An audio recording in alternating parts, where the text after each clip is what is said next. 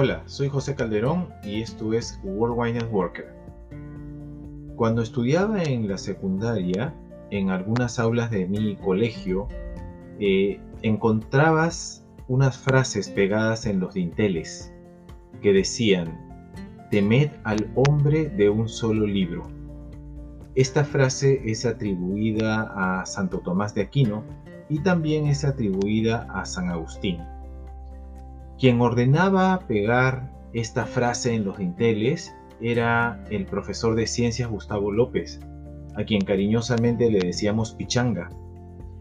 Em, este profesor, eh, además de enseñarnos biología y química, nos dejó un enorme legado mostrándonos que debíamos eh, leer muchas fuentes, varios libros, para ampliar nuestros conocimientos, para debatir ideas y para alimentar nuestras mentes.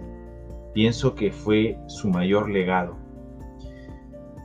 Y así desde que aparecieron los libros en el mundo, fueron eh, una fuente inagotable de conocimientos, de aventura, de romance, de terror, de poesía, de suspenso, de historia. Y hace pocos años descubrí que también nos pueden ayudar a fortalecer nuestra salud emocional. Como habíamos visto en el episodio anterior, una vez que identifiquemos qué es aquella parte de nuestra personalidad que necesitamos fortalecer o mejorar, entonces podemos encontrar libros con temas relacionados a eso que estamos buscando.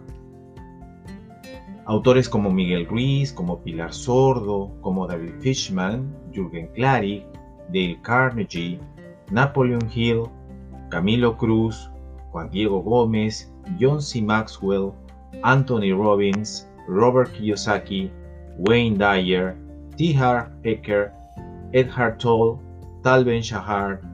Te puedo seguir mencionando más nombres.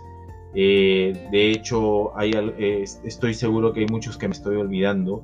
Pero estos que te he mencionado son de lectura obligatoria para ayudarnos a subir nuestros estándares.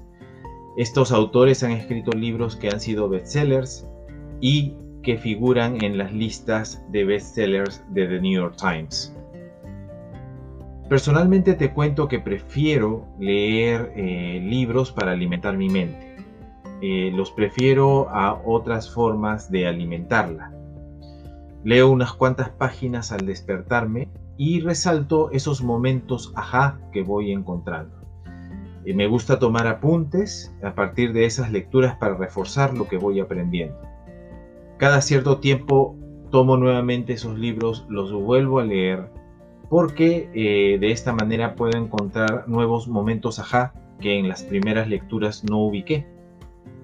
Y procuro poner lo aprendido en práctica, porque de lo contrario no tendría sentido leer estos libros. No he dejado de leer los libros de historia, geografía y viajes que a mí me fascinan. Los que me conocen saben que a mí me gustan esos temas.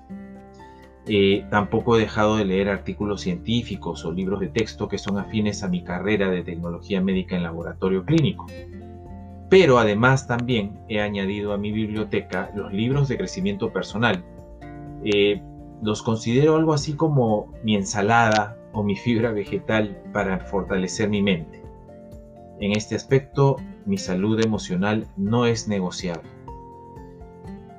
Es posible que no te guste leer también, así que hay otras alternativas para alimentar tu mente, pero esto te lo cuento en el siguiente episodio.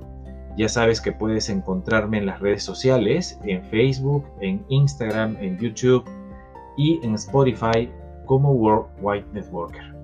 Hasta el siguiente episodio amigos.